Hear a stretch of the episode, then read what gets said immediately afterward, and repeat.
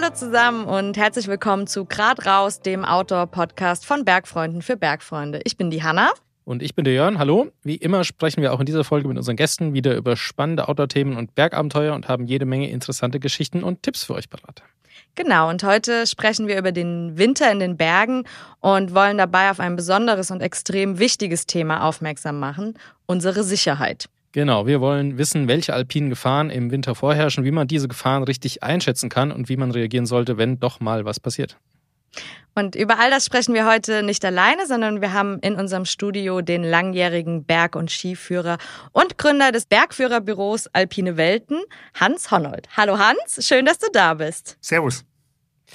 Hans, bevor wir ins Thema einsteigen, kannst du dich unseren Hörern in zwei, drei Sätzen vorstellen? Ja, in zwei bis drei Sätzen. Ich bin der Hans, ja, 49 Jahre alt, verheiratet, zwei Kinder, komme ursprünglich aus äh, äh, Blaubeuren, war viele, viele Jahre im, im Gebirge unterwegs, habe irgendwann einmal die Schnapsidee gehabt, eine Bergschule zu gründen auf der Schwäbischen Alb. Äh, sollte eine kleine Kletterschule werden. Die ist mit der Zeit immer größer geworden und immer größer. Ja, und heute sind wir ein relativ großer Bergreiseveranstalter und die Bergfreunde wohnen 50 Kilometer von mir weg. Äh, deswegen bin ich heute hier, um das kümmerliche Wissen, was ich habe, äh, ein bisschen einzubringen. ähm, Hans, wie, wie vielleicht starten wir einfach so rein mit der einfachen Frage, wie kamst du überhaupt zum Bergsteigen? Gut, ich war äh, 14 Jahre alt, Bauernjunge und eigentlich war meine Karriere vorgeplant. Ich sollte eigentlich den landwirtschaftlichen Betrieb meines Vaters übernehmen. Äh, mit 14 habe ich dann ein Buch be geschenkt bekommen zur Konfirmation. Das hieß Die letzten Abenteuer dieser Erde. Da war drin äh, Segeln, Tauchen, Surfen, Ballonfahren äh, und der Reinhold Messner mit seinen 8000ern. Äh, die Segeln gibt es bei mir nicht auf der Schwäbischen Alb. Tauchen geht auch relativ schlecht, aber Klettern, das ging bei mir unmittelbar im Lautertal. Äh, so habe ich dort damit angefangen. Die Parallel war es so, dass mein, mein Klassenkamerad ebenfalls äh, äh, der Vater viel unterwegs war in Afrika und der hatte lauter solche nicht Trophäen, aber Bilder äh, an der Wand hängen und ich wollte dann einen Beruf, wo ich sehr viel in der Welt rumkomme. Später war es dann so, dass ich äh, äh, dann das Klettern kurz wieder eingestellt habe. Das kam dann aber wieder, in den, wo es um die 20 war. Und äh, es ist dann immer mehr und immer mehr und immer mehr geworden. Und irgendwann realisierst du, hoppla, äh, wenn ich mal Frau und Kinder habe, dann kann ich mir das gar nicht mehr leisten. Also muss ich es zum Beruf machen. Und äh, das war dann die Initialzündung letztendlich für diesen Schritt, die Bergführerausbildung zu machen. Cool. Und wie sieht so eine Ausbildung aus? Also wie, wie wird man Berg- und Skiführer? Ja, bei mir, ich bin da jetzt eine Sonderfunktion. Ich war bei der Bundeswehr mhm. äh, und habe zu den Gebirgsjägern gewechselt. Äh, dort ist es so, man kann dort die Ausbildung zum Heeresbergführer machen. Mhm. Äh, das ist eine sehr anspruchsvolle Ausbildung, einer der schwersten Lehrgänge, den die Bundeswehr hat. Und wenn man diesen Lehrgang äh, absolviert hat, dann kann man nahtlos direkt äh, zur staatlichen Prüfung gehen. Über den, die Schiene bin ich dann letztendlich staatlicher Bergführer äh, worden. Und die, sag mal, für mich heute ist diese Kombination aus beidem, mhm. also diese schwerpunktmäßige Ausbildung bei der Bundeswehr zum Thema Bergrettung, Erste Hilfe, äh, Krise, Risiko, Führen von, von Leuten in schwierigen Situationen und dann das sportliche äh, auf Erlebnis getrimmte äh, im, im Bereich des staatlich geprüften Bergführers. Die Kombination ist es eigentlich heute, die es für mich sehr spannend macht und auf die ich mich auch spezialisiert habe, sicherlich. Und jetzt machst du das ja schon eine ganze Weile. Würdest du sagen, es gibt irgendwas, was dich besonders fasziniert an dem Beruf?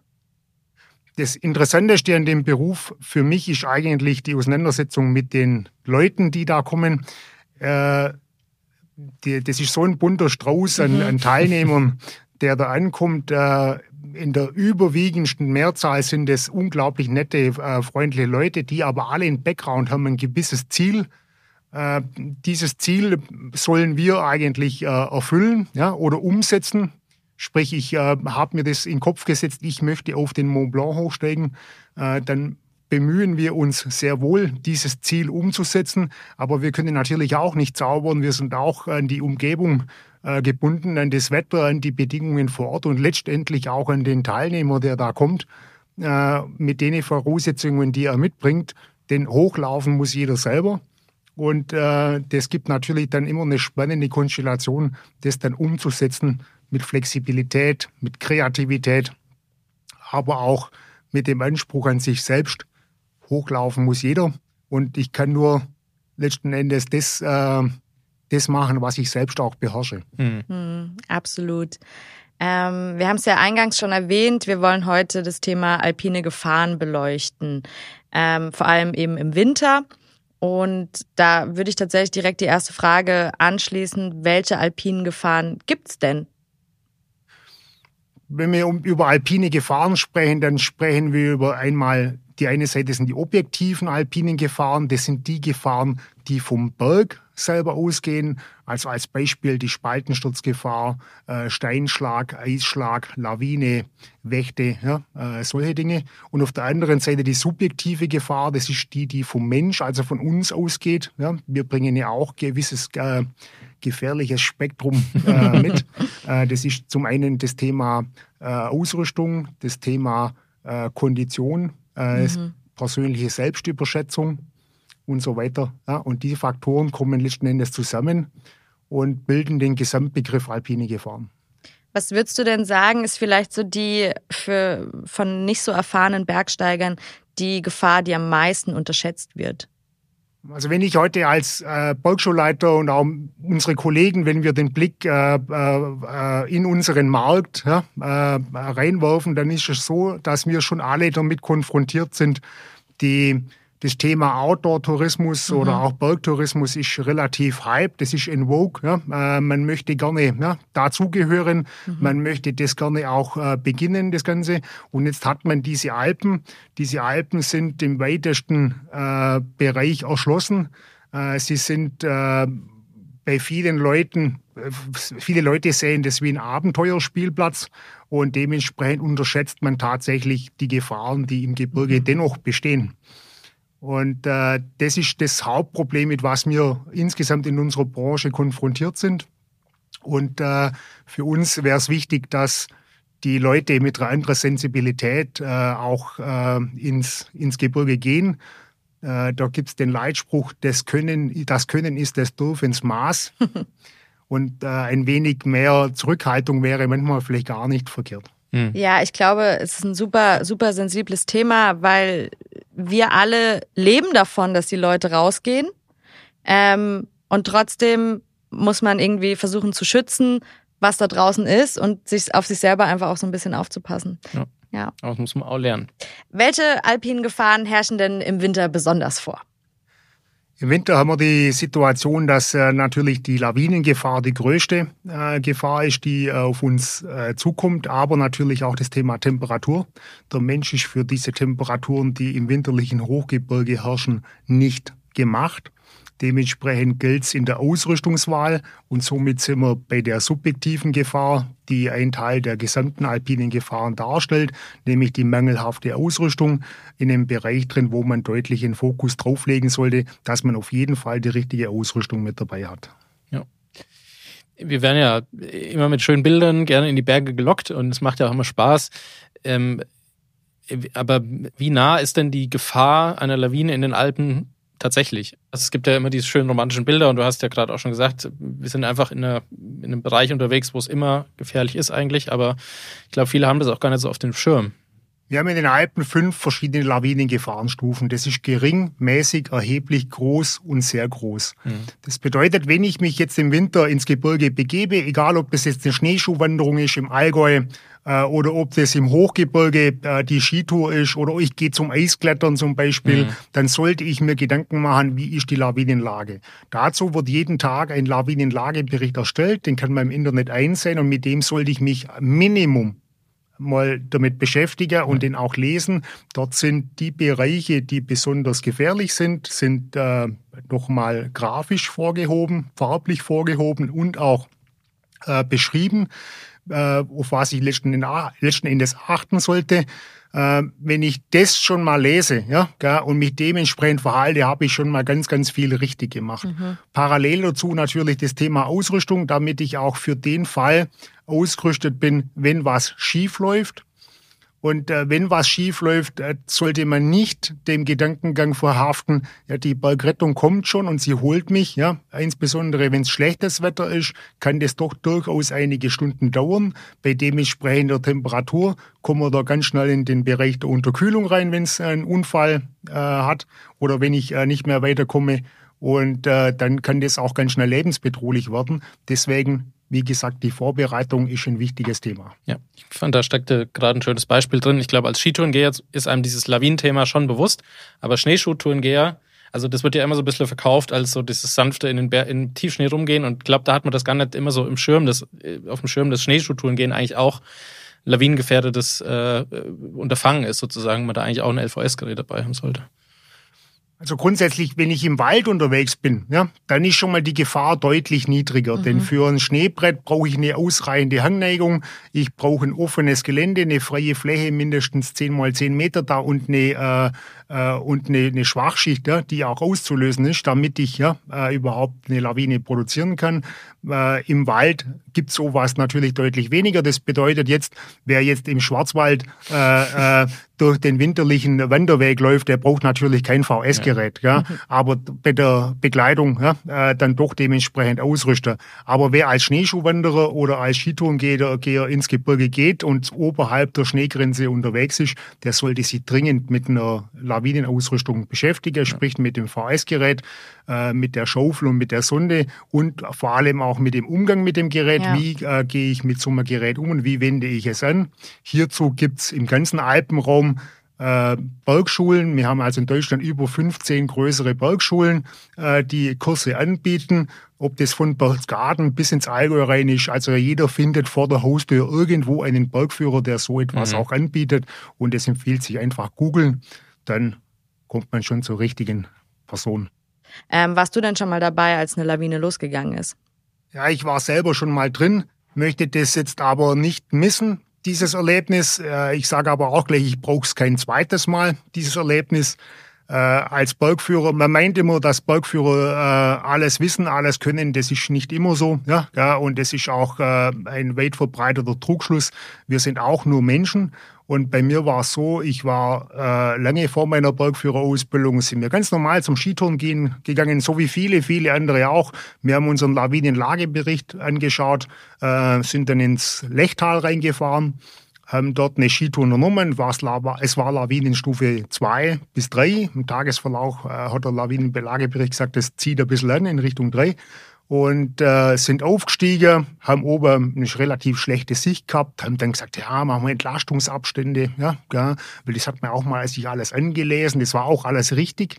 Und äh, ich bin dann im Hang drin gewesen, der, der war um die 30 Grad steil, also nicht auf gar keinen Fall steiler. Bei Lawinenstufe 2, also grundsätzlich mal nichts falsch gemacht, aber dort war ein ganz kleiner Hangbereich, der war über, weit über 40 Grad steil und da bin ich unterhalb äh, gequert und dann habe ich ein Schneebrett ausgelöst. Das war fünf Meter oberhalb von mir, 20 Zentimeter hoch. Dann denkst du dir, ja, das drücke ich weg. Ja.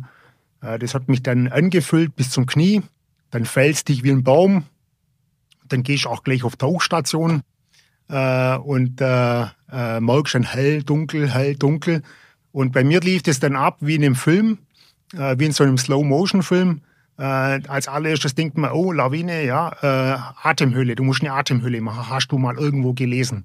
Also habe ich eine Atemhöhle gemacht, dann ist wieder Schnee reingekommen, man merkt wieder hell dunkel, hell dunkel, äh, auch wie es Fahrt aufnimmt. Ja? Äh, dann habe ich den Schnee raus, habe ich gedacht, Schnee wirkt wie ein Pfropfen, hast auch mal irgendwo gelesen. Ja? Also es lief wirklich so ab, weil man denkt viel, viel schneller. Ja? Ähm, hab dann den Schnee raus, hab eine kleinere Atemhöhle gemacht, dann merkt man auch parallel mal den Druck, der von oben kommt. Ich habe mir dann gedacht, oh, du hast schon mal gelesen, Ski, die wirken wie Anker, musst versuchen, die Ski abzubekommen. Das hat nicht funktioniert, weil die heutigen Bindungen, die sind so, so, da ist das, der Skischuh so fest äh, eingebaut, dass du das nicht mehr wegkriegst. Bei den alten Sil Silveretta 404, da ging das besser. Ja, gell? Einmal hinschlagen war sie weg. Ähm, und äh, das hat nicht funktioniert. Dann habe ich aber gedacht, oh, kauernde Haltung einnehmen. Das hat geklappt. Kauernde Haltung deswegen, weil man dann weniger Körperkerntemperatur, äh, äh, weil, weil die Temperatur nicht so schnell, äh, äh, weil man die Temperatur nicht so schnell verliert. Und äh, das hat funktioniert. Äh, man merkt parallel die Geschwindigkeit und dann habe ich gemerkt, jetzt wird's langsamer. Ja. Und ich bin bei Hell eigentlich zum Stehen gekommen. Und ich weiß nicht mehr warum, aber bei Hell habe ich dann den Arm rausgestreckt und habe einen kleinen Trichter gemacht. Dann habe ich Kuhstadt wie ein Rohrspatz. Ne? Und äh, äh, habe dann versucht, meine Schaufel äh, raus, rauszuholen, nachdem alles zum Stehen gekommen ist. Äh, meine Schaufel war im Rucksack drin. Äh, hat nicht funktioniert. Man ist komplett eingebetoniert, hat nur einen Arm frei und ich, ich hätte sicherlich eine Stunde gebraucht, bis ich äh, den Rucksack, ja, die, Scha die Schaufel rausbekommen hätte. Und äh, der zweite in unserem Team, der war zur Hälfte äh, verschüttet, weil er den Abstand hatte letzten Endes. Er war eine andere Position in dem Lawinenabgang. Der dritte war komplett draußen, also alles schon mal in dem Fall richtig gemacht, mhm. ja, äh, was die Abstände anbelangt. Das ist ja mit ein Grund, ja, warum mhm. ich Abstände mache, damit nicht alle drin sind. Äh, und wenn, ja, äh, damit, damit man sich gegenseitig helfen kann, auch dass die, die Schneedecke nicht so stark belastet wird. Der dritte hat dann den zweiten ausgegraben, dann sind sie zu mir runtergekommen und haben gesagt, okay, äh, mich ausgegraben. Der erste Spruch war der, zum Glück ist der Schnee nicht gelb. Dann sind wir runtergefahren mit 100 Meter Entlastungsabstand, sind nach Ulm zurück, sind anständig zum Trinken gegangen. Am nächsten Tag sind wir bei meinem Freund in den Kletterladen reingelaufen. Da hing seit, drei, seit einem Jahr die A-Wallung und haben gesagt, dreimal bitte. Mhm. Dann hat er gesagt, was ist denn passiert? Ja. Verrückt. Ja, krass. Ähm, ja, wahnsinnige Geschichte. Ähm, hast du das gelernt, wie du dich in der Lawine verhältst? Du hast eben ein paar Mal gesagt, so habe ich gelesen, habe ich mal gehört von, könnte funktionieren und im Prinzip hat's ja auch funktioniert. Na, ich habe ja vorhin schon gesagt, äh, äh, dass Bergführer keine Götter sind und äh, die äh, je, je, man hat eine Entwicklung. Ja? Und irgendwann fängt man mal an mit Skitouren gehen. Und wenn wir ganz ehrlich sind, dann kaufen wir eine Skitourenausrüstung, dann latschen wir irgendwo hoch und eigentlich haben wir noch keine Ahnung. Mhm. Ich möchte jetzt nicht sagen, dass das bei mir anders war. Und äh, wir haben uns dann mit dem Lawinenlagebericht beschäftigt. Man hat sich ein Buch gekauft, man liest sich das Ganze ein bisschen an und man, man beschäftigt sich mehr damit. Äh, bei mir ist dann dieser Unfall passiert ja, äh, und der Unfall hat bei mir dazu geführt, dass ich die weiteren Skitouren eigentlich dann jahrelang nur noch gemacht habe, äh, um, äh, um mit, mit der Schaufel im Schnee zu schauen, warum kommt eigentlich der Lawinenwarndienst genau zu diesem Ergebnis und kann ich dieses Ergebnis in der Schneedecke nachvollziehen, indem ich einen Blocktest mache. Mhm. Und wenn man diesen Schritt dann vollführt, also ich habe diesen Schritt ja vollführt durch den Lawinenunfall, aber das muss ja gar nicht sein. Mhm. Deswegen wäre es für die Hörer jetzt eigentlich besser, auf den Lawinenunfall zu verzichten und gleich das zu tun, was ich danach getan habe, nämlich geht's her, äh, holt euch den Lawinenlagebericht, besorgt euch die Bücher, lest diese Bücher, geht's eure Skitour, geht's eure Schneeschuhwanderung, aber geht's die nicht mit dem Ziel, ich muss auf den Gipfel hochkommen oder ich will auf den Gipfel hochkommen, sondern macht's mal ein paar Skitouren, wo ihr sagt, jetzt graben wir mal in die Schneedecke rein, jetzt gucken wir mal, ob wir diese Schwachschicht finden, von der der Lawinenwarndienst spricht ja. und trifft denn dieser Lawinenlagebericht hier auf das Ganze zu. Und wenn man das macht, ja, und man macht das öfter und öfter, dann kriegt man da eine gewisse Routine rein und man lernt deutlich mehr als nur das blanke Lesen und so kommt man einfach auf ein anderes Level, was einem letzten Endes auch mehr Sicherheit verschafft, wenn ich im winterlichen Hochgebirge unterwegs bin. Ja. Ähm, Hans, nur um es mal klarzustellen, was genau ist eine Atemhöhle, weil du das jetzt mehrfach schon erwähnt hast? Eine Atemhöhle ist äh, ganz simpel. Ich nehme beide Hände, mhm. nehme ich vor den Mund und die Nase und äh, versuche das so möglichst abzuschließen, dass dort wenig Schnee eindringen kann und auch vor allem wenig äh, Schnee äh, in meinen Mund kommen kann, der dann letztendlich die Atemwege äh, blockiert. Jetzt fielen schon so ein paar äh, Begriffe. Du hast Entlastungsabstand, hat man jetzt schon, ähm, hast du ja auch schon erklärt. Ähm, wir haben Lawinenlagebericht äh, besprochen. Wir haben, äh, du hast vom Blocktest gesprochen. Was gibt es denn noch für Maßnahmen, die ich treffen kann, um das Lawinenrisiko zu minimieren? Gut, jede Skitour beginnt mit der Abfahrt von zu Hause. Ja, also somit muss ich zu Hause auch meine Tourenplanung machen. Ich gehe her, äh, was ist, wie schaut der Wetterbericht aus fürs Wochenende, äh, wie viel Schneefall ist angekündigt, wann war der letzte Schneefall. Ich hole mir den Lawinenlagebericht her für dieses Gebiet und dann mache ich mal meine Planung. Und diese Planung äh, empfehle ich immer, macht die mit der Karte, weil die Karte braucht ihr später auch, ja, wenn ihr äh, unterwegs seid im Gebirge beschäftigt euch mit der Karte. Das ist kein Hexenwerk. Man kann sich das alles aneignen äh, und es ist auch keine Wissenschaft. Und wenn ich mit einer vernünftigen Planung zu Hause, ja, ist es so, dass ich schon auch mal äh, einen ganz gewaltigen Sicherheitspuffer habe, wenn ich dann später im Gebirge bin. Wenn ich im Gebirge jetzt unterwegs bin, habe meine Tourenplanung gemacht und dann übertrage ich diese Tourenplanung jetzt ins Gelände und schaue mir schau mir an, ich weiß von zu Hause aus, wo sind die kritischen Stellen, wo sind steile Hangabschnitte und jetzt überprüfe ich das, wenn ich vor Ort bin, trifft es noch mit meiner Planung zu, ja? kann ich hier gehen oder schaut es kritisch aus? Ich habe den Blocktest bereits angesprochen, ruhig hergehe, vor so einer kritischen Stelle nochmal einen Blocktest mache und äh, zu gucken, wie das Ganze ist. Wenn man sich unsicher ist, in Gottes Namen, dann dreht man um. Mhm. Die, die besseren und die, die schwereren Entscheidungen sind immer die, umzudrehen, ja, äh, als statt irgendwie weiterzugehen. Äh, ich habe deswegen nichts verloren. Ich habe auf jeden Fall was gelernt. Ich war jetzt halt nicht am Gipfel. Ja.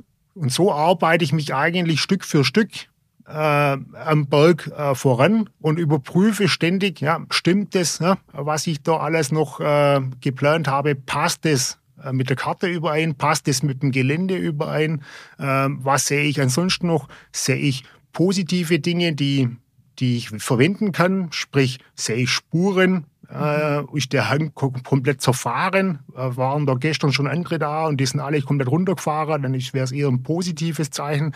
Oder ist es so, es ist ein komplett jungfräulicher Hang. Äh, es ist deutlich mehr Schnee hier drin, als wie eigentlich angekündigt ja, äh, oder ursprünglich prognostiziert. Ich bin komischerweise auch der Einzige, der in diesem Gelände hier rumturnt, ja, trotz schönstem Wetter. Ja. Äh, das ist heute schon ein ganz trügerisches Zeichen, weil eigentlich ist man nirgends mehr alleine. Und das sind alles Faktoren, wo letztendlich dazu führen, dass ich mir meine eigenen Entscheidungen ja, nochmal überdenken kann. Ja, ich glaube, wichtig ist, dass wir uns alle mit dem Thema Lawine auseinandersetzen, dass wir einfach wissen, dass es eine Gefahr ist. Die kann jeden von uns treffen, der gerne im Winter unterwegs ist. Ähm, dass wir regelmäßig unsere Kurse machen, zum DAV oder zu sonstigen Bergschulen gehen und einfach sensibel sind für dieses Thema. Hans, und wenn ich jetzt doch mal in die Situation kommen sollte, dass ich in der Lawine stecke, was kann ich denn tun, um mich zu schützen? Du hattest ja gerade schon die Atemhöhle zum Beispiel erwähnt ähm, und ein paar andere Sachen. Was kann man da machen? Nicht viel, also denn du bist letzten Endes bist du der Naturgewalt jetzt massiv ausgeliefert. Die Natur entscheidet und der Hang entscheidet, äh, wie es mit dir ausgeht, äh, wie lange das Ganze runtergeht. Hast du Felskontakt, während du mit dieser Lawine abgehst oder hast du keinen Felskontakt? Wie, wie weit wirst du verschüttet? Äh, es gibt den, äh, den die Meinung, man soll Schwimmbewegungen machen. Das funktioniert so lange, solange ich oben bin. Am Anfang funktioniert das noch. Irgendwann werde ich die Schwimmbewegung aber sein lassen müssen, weil ich brauche die Hände für meine Atemhöhle, äh, damit das funktioniert. Die kauernde Haltung ist äh, sicherlich ein Thema für den Fall, dass ich äh, äh komplett verschüttet werde, damit die Körperkerntemperatur möglichst lange, möglichst hoch ist. Aber ganz wichtig ist jetzt eigentlich die Kameradenhilfe, dass ich nicht allein unterwegs gewesen bin, dass die anderen den vernünftigen Abstand haben und dass sie vor allem wissen, wie funktioniert ein VS-Gerät, wie setze ich einen äh, Notruf ab und äh, welche Maßnahmen leite ich jetzt ein. Und das kann ja auch einmal eine Aufgabe sein für eine Skitour, dass man genau so ein Szenario einmal durchübt. Ja? Äh, denn was man nicht übt, das funktioniert nicht. Und äh, sich mit sowas beschäftigt. Jetzt haben wir auch schon über die, die kauernde Haltung gesprochen, um die Kerntemperatur ähm, zu erhalten im Körper. Das leitet mich tatsächlich auch zur, zur zweiten Gefahrenquelle, über die wir heute sprechen wollen, das Thema Unterkühlung. Ähm, wie groß ist denn die Gefahr, eine Unterkühlung am Berg zu erleiden? Eine Unterkühlung kann nicht nur durch einen Unfall entstehen, das entsteht ganz äh, simpel auch durch falsche Bekleidungswahl, durch nasse Bekleidung, die äh, nicht gewechselt wird äh, und der Situation, dass ich dem Wind äh, oder dem Wetter ausgesetzt bin. Äh, oftmals entsteht das äh, unterschwellig. Äh, man kommt dann in ein sogenanntes Erregungsstadium, wo man anfängt zu zittern und da wieder rauszukommen, das geht nur, wenn ich zusätzliche Bekleidung anlege oder wenn ich die Kleidung wechsle oder wenn ich hergehe und äh, einen deutlich windgeschützteren Bereich aufsuche ja, und mich dann entsprechend erwärme wieder. Das Thema Unterkühlung wird im Gebirge äh, vor allem im Winter total unterschätzt. Man denkt immer, die Bergrettung ist sehr schnell da und ich möchte es mit einem Beispiel äh, von meinem Unfall von mir in Grönland äh, verdeutlichen. Wir waren dort auf einer Skitour äh, im Aufstieg und äh, es kam äh, zu einem Abrutschen von dem Gast. Ich selber wollte zu dem Gast runterfahren, bin dann aber gestürzt und äh, 300 Meter runtergefallen, äh, habe mir dabei den Oberschenkel äh, gebrochen und äh, habe zwei Stunden gebraucht, bis ich in der Krankenstation war. Und äh, die Unterkühlung lief bei mir wie folgt ab, dass ich zuerst einmal äh, zuerst legt man mal seinen Fuß in die richtige Richtung, gell, wenn der gebrochen ist, damit das nicht so schlecht ausschaut.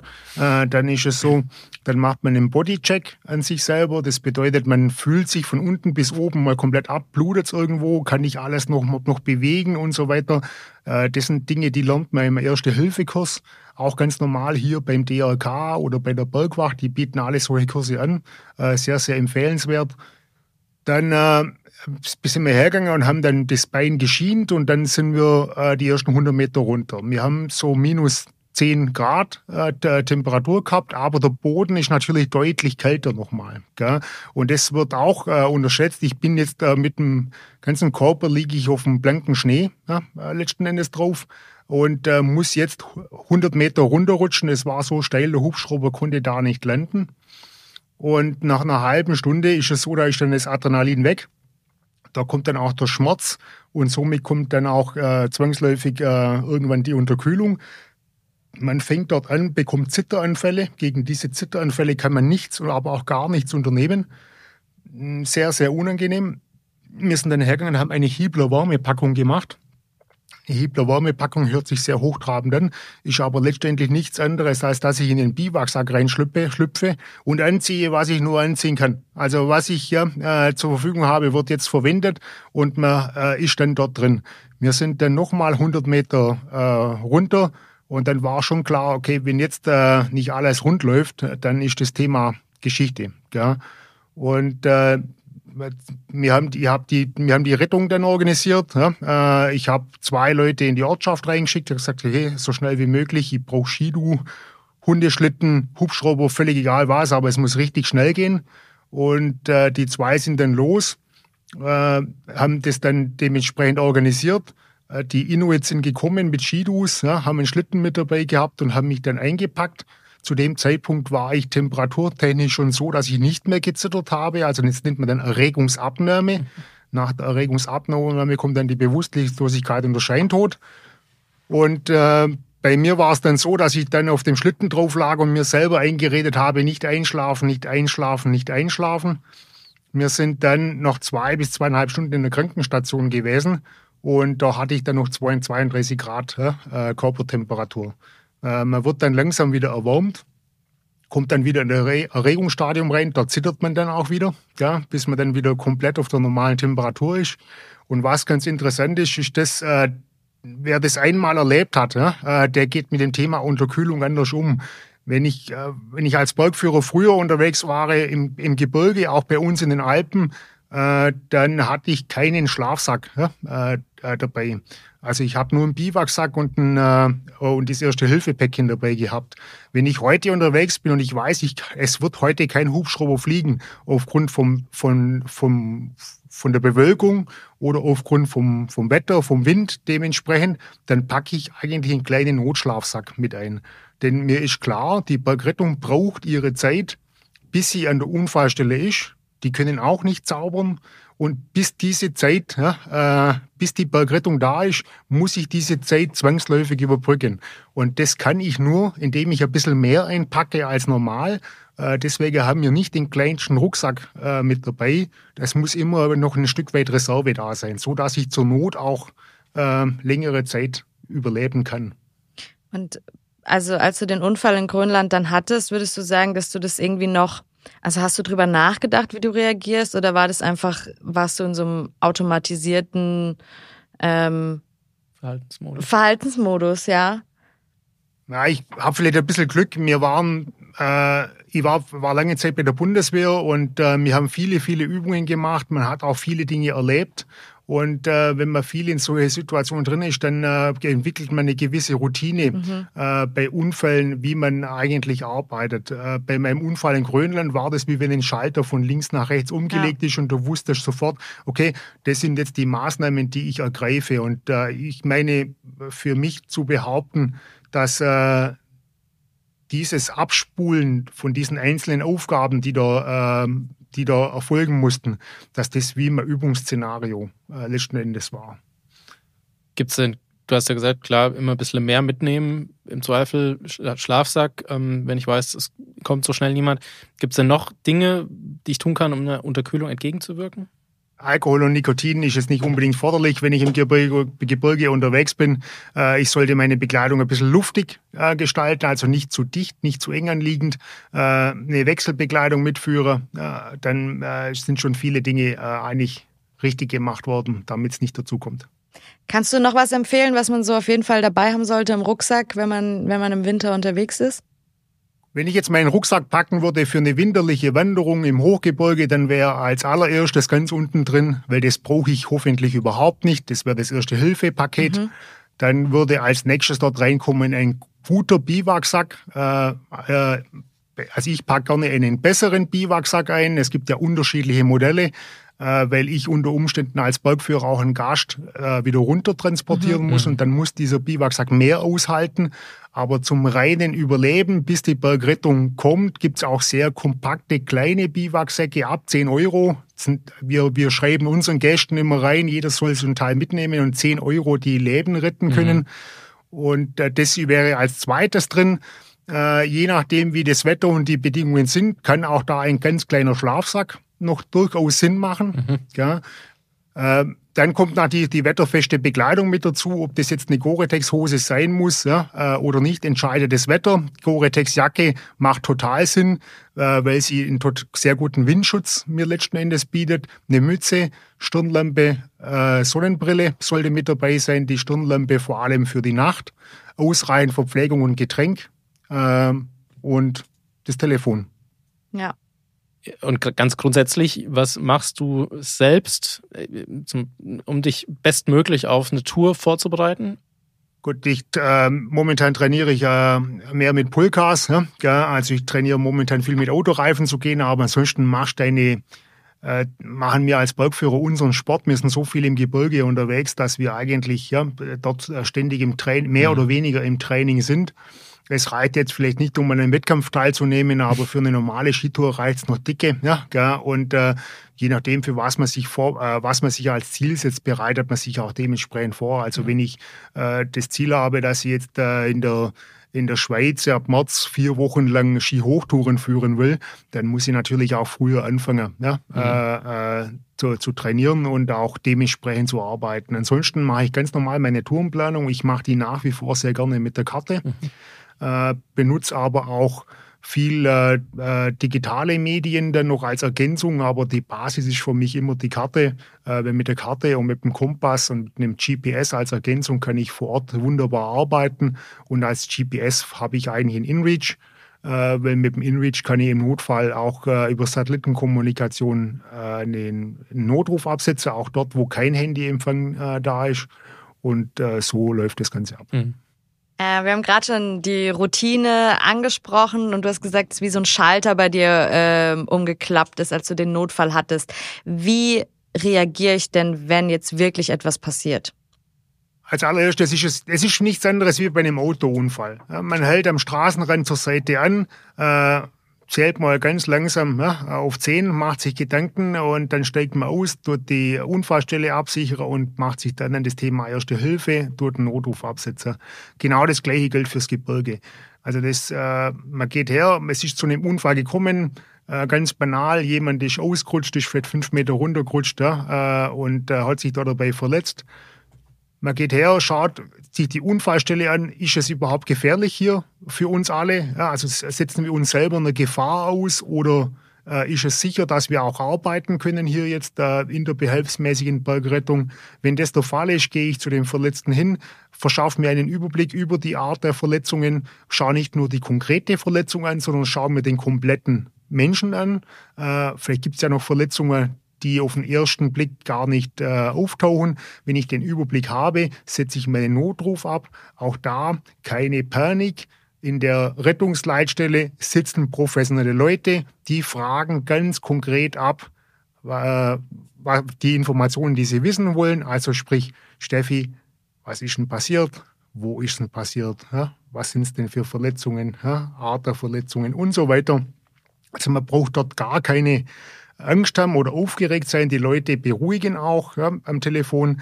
Äh, ganz interessant ist, äh, dass man sich vielleicht gleich mal umschaut, wo kann ein Hubschrauber unter Umständen landen? Ja, oder muss, äh, muss, wie ist das Wetter? Kann der Hubschrauber fliegen? Dass man sowas auch beschreibt, dieses Gelände drumherum. Man wird vom Rettungsdienst auch sicherlich Maßnahmen äh, gesagt bekommen, die man jetzt einleiten soll. Man kann das auch sagen, was man gemacht hat. Das ist eigentlich ein ganz normales Gespräch, äh, was man führt. Äh, wichtig dann ist es, dass man telefonisch erreichbar bleibt für den Fall, dass ein Rückruf kommt und dann dementsprechend handelt, bis die Rettung da ist. Hans, hat sich denn durch deine ganzen Erfahrungen, die du bisher gemacht hast, dein Sicherheitsbewusstsein ein bisschen verändert über die Jahre? Ja, das würde ich schon sagen, wobei ich jetzt äh, das nicht unbedingt auf die Erfahrung schieben will. Das ist auch eine, eine Entwicklung, die man in seinem Leben macht. Am Anfang kommt die Sturm- und Drangzeit ja, äh, und irgendwann wird man zwangsläufig etwas ruhiger. Äh, es sind dann schon aber schon auch verschiedene Erlebnisse, die einen dann prägen und aus denen man auch lernt. Ja, das nennt man dann ja auch Erfahrungen.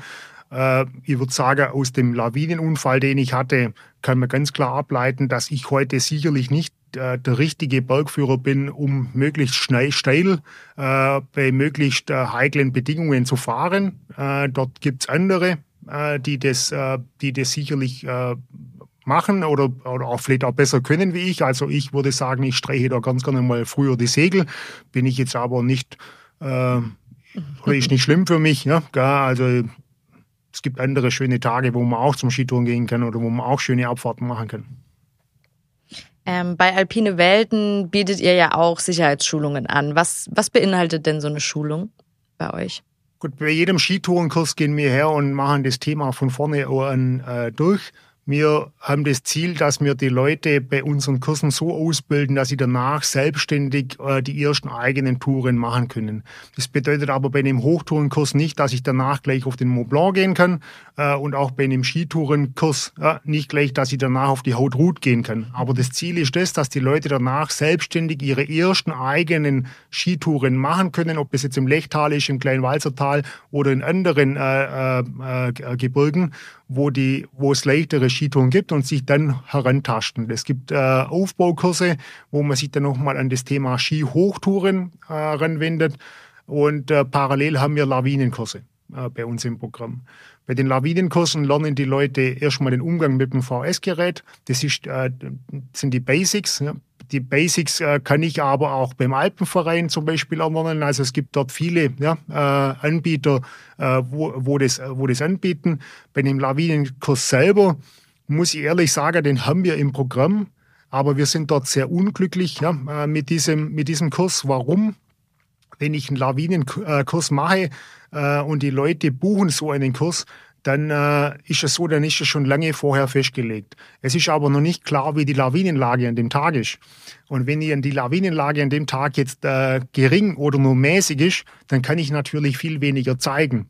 Idealerweise wäre bei einem Lawinenkurs die Lawinenwarnstufe 3 oder sogar 4 und dann das richtige Gelände, weil dann sieht man etwas im Gelände. Und äh, wenn ich dann das richtige Gelände aussuche, äh, also sehr sanftes Gelände in dem Fall bei Lawinenstufe 4 oder bei Lawinenstufe 3. Äh, da muss ich schon sehr, sehr passiv rangehen. Aber dann habe ich unter Umständen äh, ein Gelände, wo ich unglaublich viel zeigen kann und wo die Leute auch unglaublich viel mitnehmen von der Thematik. Also der Erfolg eines Lawinenkurses, der hängt ganz maßgeblich von schlechten Bedingungen ab. Mhm.